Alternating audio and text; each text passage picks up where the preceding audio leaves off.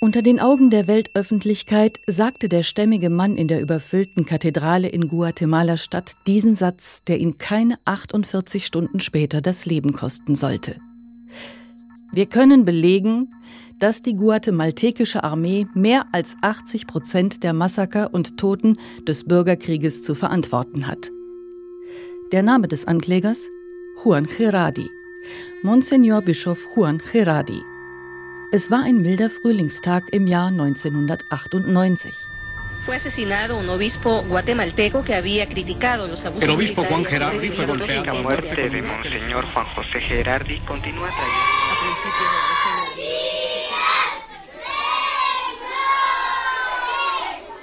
Die blutige Vergangenheit und die friedliche Zukunft Guatemalas trennen auf dem improvisierten Schulhof in der kleinen Gemeinde Matasano gerade einmal anderthalb Meter. Links das Schwarz-Weiß-Porträt zum Gedenken an Monsignor Gerardi. Rechts das bunte, selbstgemalte Plakat mit dem trotzigen Appell No a la violencia. Nein zur Gewalt. In der Mitte hat die Gegenwart gerade ziemlich viel Spaß, obwohl doch die Kinder meist nicht viel zu lachen haben in dem größten mittelamerikanischen Land. Die 13-jährige Abigail lässt mit einem Seufzer der Freude einen gelben Luftballon platzen. Dann wischt sie sich die braunen Locken aus dem Gesicht und schreibt mit einem dicken blauen Filzstift ihren Zukunftswunsch auf einen Zettel. Ich will Ärztin werden. Dann muss der nächste Luftballon daran glauben.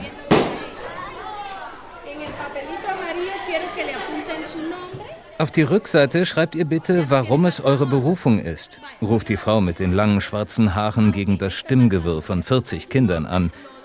Ihr Name ist Ninfa Alasson und sie arbeitet für die ODAC, das Menschenrechtsbüro der Erzdiözese der Hauptstadt.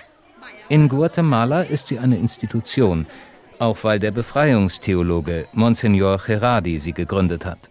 Jener Gerardi, der die Aufarbeitung des Bürgerkrieges in seiner Heimat mit dem Leben bezahlte.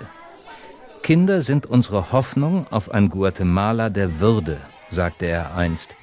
20 Jahre danach arbeiten die Erben des renommierten Bischofs von der ODAC weiter an diesem Ziel, auch an der Schule in Matasano.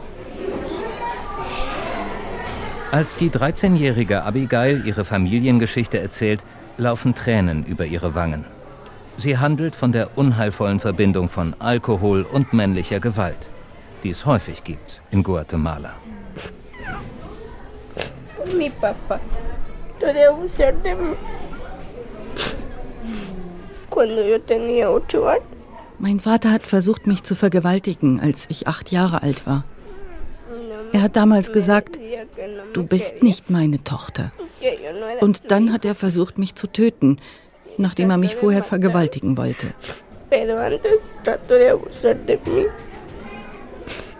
Abigail rutscht in dem winzigen, vollgestellten Büro des Schulleiters nervös auf ihrem Stuhl hin und her. Sie konnte flüchten nach der Attacke ihres Vaters und lebt nun im Exil bei der Großmutter. Ihre Mutter will ihr bis heute nicht glauben und teilt weiter Tisch und Bett mit dem Vater. Es gibt viele Gründe, warum die Gewalt in Guatemala rast. Die Armut ist groß. Der Boden und der Reichtum sind ungerecht verteilt. Die Mafiakartelle sind einflussreich. Auch weil der Staat korrupt ist und nichts gegen die untätige Justiz unternimmt. Und über allem liegt der dunkle Schatten von 36 Jahren Bürgerkrieg und Genozid an den indigenen Ureinwohnern. 200.000 Guatemalteken wurden zwischen 1960 und 1996 umgebracht. La conexión importante es que Monseñor Gerardi, eh, un obispo muy visionario, Monsignor Gerardi war ein visionärer Bischof. Als 1996 der Friedensvertrag unterzeichnet wurde, schlug er vor, dass die ODAC ein Projekt für die Rechte von Kindern und Jugendlichen entwickelt. Wir können ein neues Land aufbauen, wenn sie ihre Rechte kennen und verteidigen. Dann sind sie Teil eines Guatemalas, in dem die Menschenrechte respektiert werden. y sea parte de esa Guatemala donde los derechos humanos sean respetados. Die 50-jährige Ninfa Alasson erinnert sich gerne an ihren früheren Chef vom Menschenrechtsbüro der Erzdiözese. Juan Gerardi wurde 1922 in Guatemala Stadt geboren und dort 1998 umgebracht. Nach seiner Priesterweihe arbeitete er in Gemeinden im ganzen Land. Gerardi erlebte den Weg des demokratischen Guatemalas hin zu Militärdiktaturen und Bürgerkrieg mit. Am Anfang stand 1954 der CIA-Putsch gegen den bürgerlichen Präsidenten Jacobo Arbenz. Mitte der 70er Jahre wurde Juan Gerardi zum Bischof von Quiché ernannt. In dem Bezirk mit zumeist indigener Bevölkerung tobte der Bürgerkrieg am grausamsten.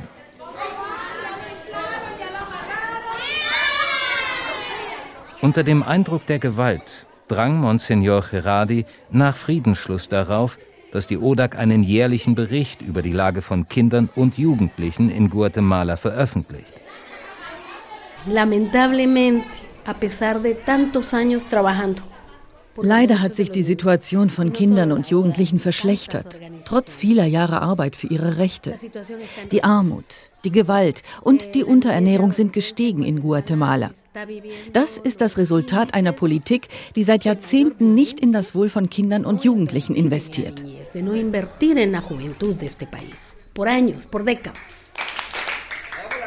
Deshalb ist die ODAC zusammen mit der Deutschen Kindernothilfe an der Grundschule in Matasano aktiv in einem notdürftig umfunktionierten Wohnhaus, ohne Licht und ohne Strom, mit hoffnungslos überfüllten Klassenräumen. Die ODAC verfolgt das Ziel von Monsignor Gerardi weiter, ein neues Guatemala aufzubauen. Mit selbstbewussten Kindern und Jugendlichen. Mahnung ist ihnen dabei das Enthüllungsbuch Guatemala niemals wieder das Gerardi vor seiner Ermordung in der Kathedrale vorgestellt hatte. In ihm berichten hunderte Überlebende von den Gräueln des Bürgerkrieges. Ohne auch nur eine Frage zu stellen, fesselten die Soldaten sämtliche Leute in dem Haus. Dann übergossen sie das Haus mit Benzin und zündeten es an. Die Menschen verbrannten alle, darunter auch ein Kind von etwa zwei Jahren. So wurden meine Mutter, meine Schwester und mein Schwager mit seinen drei Kindern grausam umgebracht. Fall 3164 San Cristobal Verapaz 1982 Y veníamos de regreso cuando vimos unos helicópteros y unos soldados wir haben Hubschrauber gesehen und Soldaten, die Bomben geworfen haben. Sie haben Häuser angezündet und Tiere getötet. Es gab einen Fluss, dort sind wir geblieben. Als mein jüngster Bruder angefangen hat zu weinen, sind die Soldaten gekommen und haben geschossen. Wir haben uns alle auf den Boden geworfen, aber sie haben meine Mutter, meine Schwester und meinen Bruder getroffen. Ich habe dann gesehen, wie einer der Soldaten sie mit der Machete zerstückelt hat.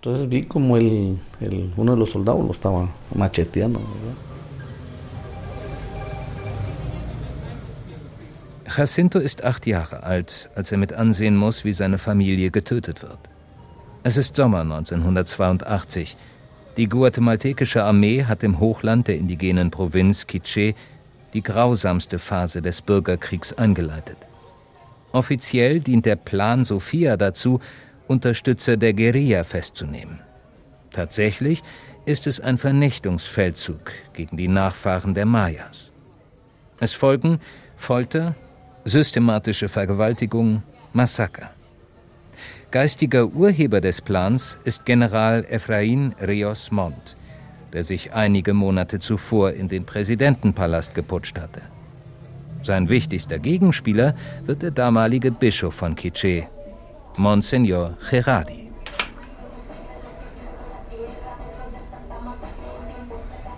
Als Jacintos Geschichte in unserem Schweigen nachhalt, öffnet Francisco Soto die Tür. Frische Luft und Radiomusik strömen in sein Büro. Der 50-Jährige ist Leiter von Caldeace, einem Verein von Anwälten, der Bürgerkriegsopfer begleitet. Unterstützt auch aus Deutschland, vom bischöflichen Hilfswerk Miserior. Der Anwalt Soto sieht den Rassismus der hellhäutigen Ladinos gegenüber den dunkelhäutigen Indigenas als tragende Ideologie hinter dem Genozid.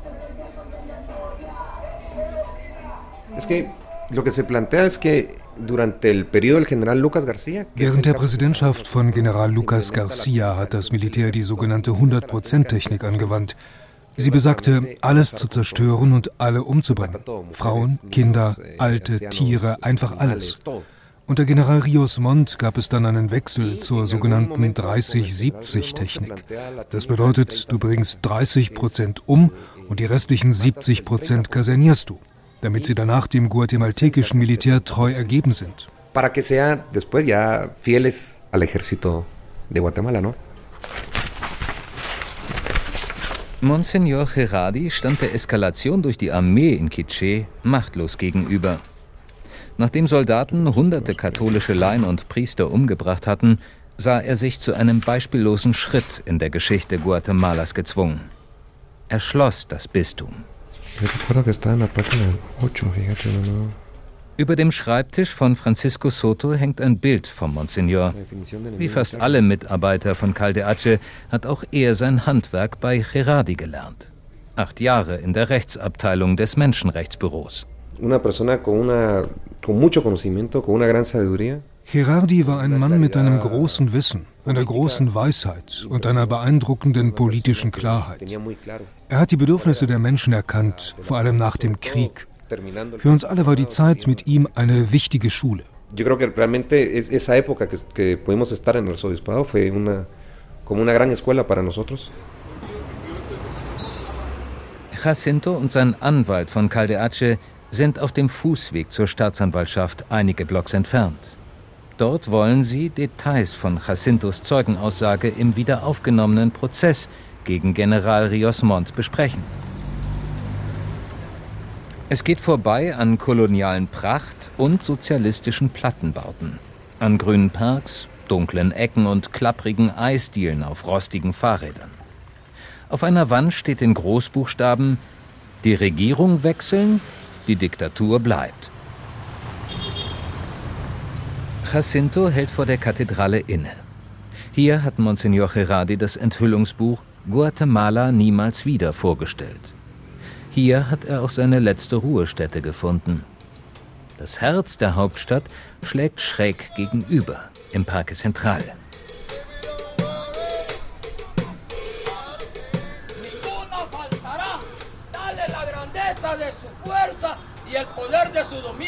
Dice que Dios, ¿verdad que hay billones de estrellas?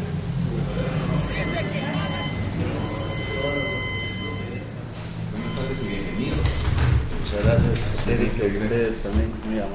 Die Sicherheitsleute vor dem Eingang zur Staatsanwaltschaft sehen nicht besonders besorgt aus. Routiniert und freundlich tasten sie ab und durchleuchten sie. Im ersten Stock begrüßt der zuständige Staatsanwalt Jacinto und Francisco Soto. Man kennt sich.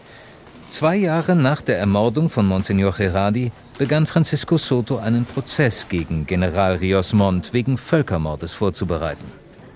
Sein Team nahm Anzeigen von Überlebenden von Massakern auf und arbeitete eng mit der Staatsanwaltschaft zusammen. Die Opfer sollten lernen, wieder zu handeln und die Verletzungen ihrer Menschenrechte selbst anzeigen. Die Anwälte traten auch an Jacinto heran. Als ich ihnen meine Geschichte erzählte, haben sie mich gefragt, ob ich vor Gericht als Zeuge aussagen würde. Damals habe ich Nein gesagt. Ich habe immer diese Angst, dass sie nach mir suchen oder dass sie mich umbringen werden. Also habe ich Nein gesagt. Ich hatte wirklich große Angst. Doch die Anwälte haben mir Stärke gegeben, nicht nur juristisch. Wir werden dich begleiten. Wir werden bei euch sein. Wir werden euch nicht alleine lassen. Así este es como ellos me han acompañado, ¿verdad? Jacinto willigt ein und sagt als Zeuge aus bei dem Prozess 2013 in Guatemala Stadt, der weltweit verfolgt wird. Zum ersten Mal wird ein Diktator von einem Gericht seines Heimatlandes wegen Völkermordes verurteilt. Guatemala atmet auf. Auch dank Jacinto und Francisco Soto. Doch die Freude währt nicht lange. Kurze Zeit später wird das Urteil wegen Verfahrensfehlern aufgehoben und ein neuer Prozess angesetzt. Bevor ein endgültiges Urteil gefällt werden kann, stirbt General Efraín Rios Montt am 1. April 2018. Ich spielte gerade dort, als ich die Soldaten heraufkommen sah. Sie kamen und meine Mutter sagte zu mir, Lauf weg. Das Haus meines Vaters hatte zwei Türen, eine nach vorne und die andere nach hinten raus zur Kaffeepflanzung. Ich lief also weg, weil ich wusste, dass sie schon anfingen, die Leute umzubringen. Ganz allein versteckte ich mich in der Kaffeepflanzung. Meine Mutter kam nicht nach. Gegen vier Uhr nachmittags ging ich zurück ins Dorf. Sie hatten das Haus niedergebrannt und meine Familie auch. Es war niemand mehr da. Fall 10066 Chashul, Quiché, 1982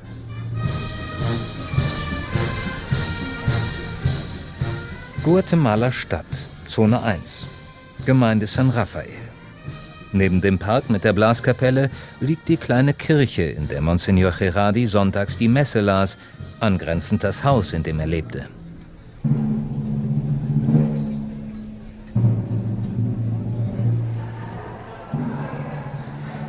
Das rostig graue Garagentor öffnet sich geräuschlos und gibt den Blick frei auf den Tatort, wo das Leben pulsiert. Worte, Gebete und Scherze von Mitgliedern der Gemeinde schwirren durcheinander. Schwer vorstellbar, dass hier ein Mensch ermordet wurde. An der Stelle, wo die Polizei Monsignor Gerardis leblosen Körper fand, parkt ein zerbeulter Volkswagen. Das Wandgemälde dahinter wurde nach dem Mord am Monsignor angefertigt.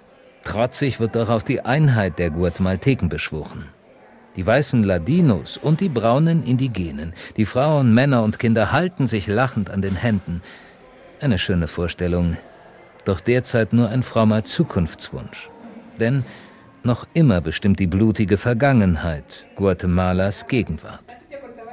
Guatemala nunca más Guatemala niemals wieder ist die Wahrheit der Opfer auf Papier.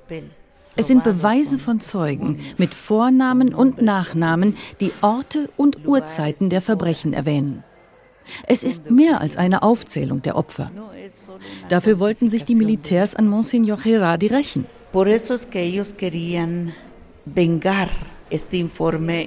Rigoberta Menchú gehört dem indigenen Volk der Ixchil an. Die 59-Jährige hat den Bürgerkrieg überlebt. Ihre Eltern und zwei Brüder haben es nicht geschafft. Monsignor Gerardi war ein beeindruckender Mann, sagt sie lächelnd, mit Tränen in den Augen. Er konnte zuhören. Und er hat die Arbeit der jungen Rigoberta Menchú unterstützt, den Genozid an ihrem Volk aufzuklären, damit er gesühnt werden kann. Dafür wurde der kleinen, energischen Frau im Jahr 1992 der Friedensnobelpreis verliehen. In der großzügig geschnittenen Garage treffen sich Mitglieder der Gemeinde zum Bibelstudium. Der Anwalt Neri Rodenas war in jener Nacht vor 20 Jahren von einem Anruf hochgeschreckt. Der Monsignor ist tot, hatte eine vertraute Stimme am Telefon gesagt, umgebracht. Der 50-Jährige fuhr sofort zu dessen Haus.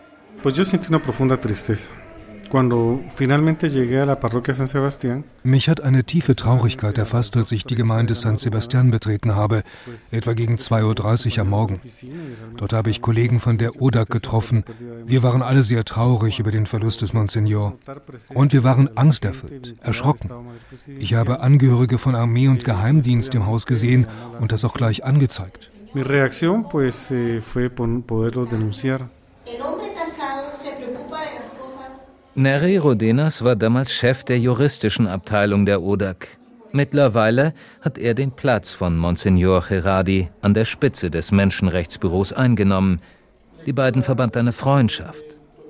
Dass Militär und Geheimdienst am Tatort waren, bestärkte Neri Rodenas in seiner Vermutung, dass die Mörder von Monsignor Gerardi unter ihnen zu suchen waren. Er reichte Klage wegen Staatskriminalität ein. Fünf Jahre später war es dann soweit. Drei hochrangige Militärs wurden wegen Mordes an Monsignor Gerardi zu jeweils 30 Jahren Haft verurteilt. Der Monsignor und die Mächtigen. Das war zeitlebens eine besondere Beziehung. Juan Gerardi wagte den Widerspruch. gegenüber den weltlichen und militärischen Autoritäten, aber auch gegenüber denen seiner eigenen Kirche. Denn anders als die meist konservativen Bischöfe in Guatemala setzte Juan Gerardi die Beschlüsse des Zweiten Vatikanischen Konzils zur Erneuerung der katholischen Kirche in seinen Bistümern um. Die überwiegend indigenen Gläubigen feierten nun Gottesdienst in ihren Muttersprachen. Die Position der Laien als Teil einer Basiskirche wurde gestärkt. Und im Zentrum der Seelsorge stand die Option für die Armen. Dabei stieß Monsignor Gerardi auf etwas, was sein Leben verändern sollte. Er sah einen tief verwurzelten Rassismus gegenüber den Indigenen und die Bereitschaft der weißen Eliten, massive Gewalt einzusetzen. Gegen Indigene und gegen Andersdenkende. Rigoberta Menchú rückt ihr knallbuntes, traditionelles Gewand zurecht. Für einen Augenblick sind ihre rosa lackierten Fußnägel zu sehen. Porque el informe dio vida das Buch Guatemala niemals wieder hat den Wahrheitsbericht der Vereinten Nationen erst möglich gemacht. Und dieser hat alles bestätigt. Die 200.000 Toten, die 50.000 Verschleppten und die 446 Massaker in Gemeinden, bei denen die Bevölkerung ausgelöscht wurde. Comunidades donde borraron pueblos.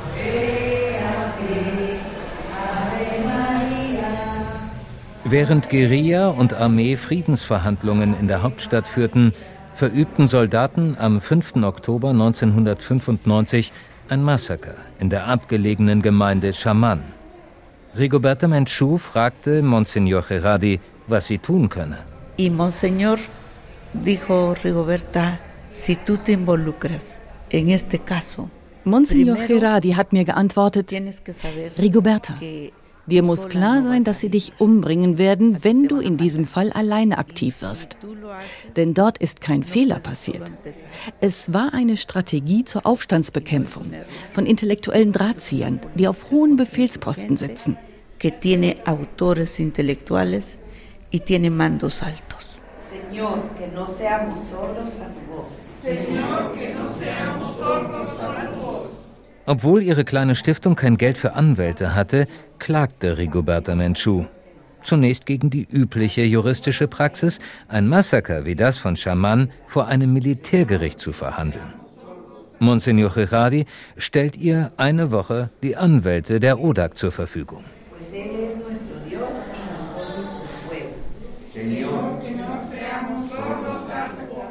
Der Prozess wurde am 27. April 1998 eröffnet.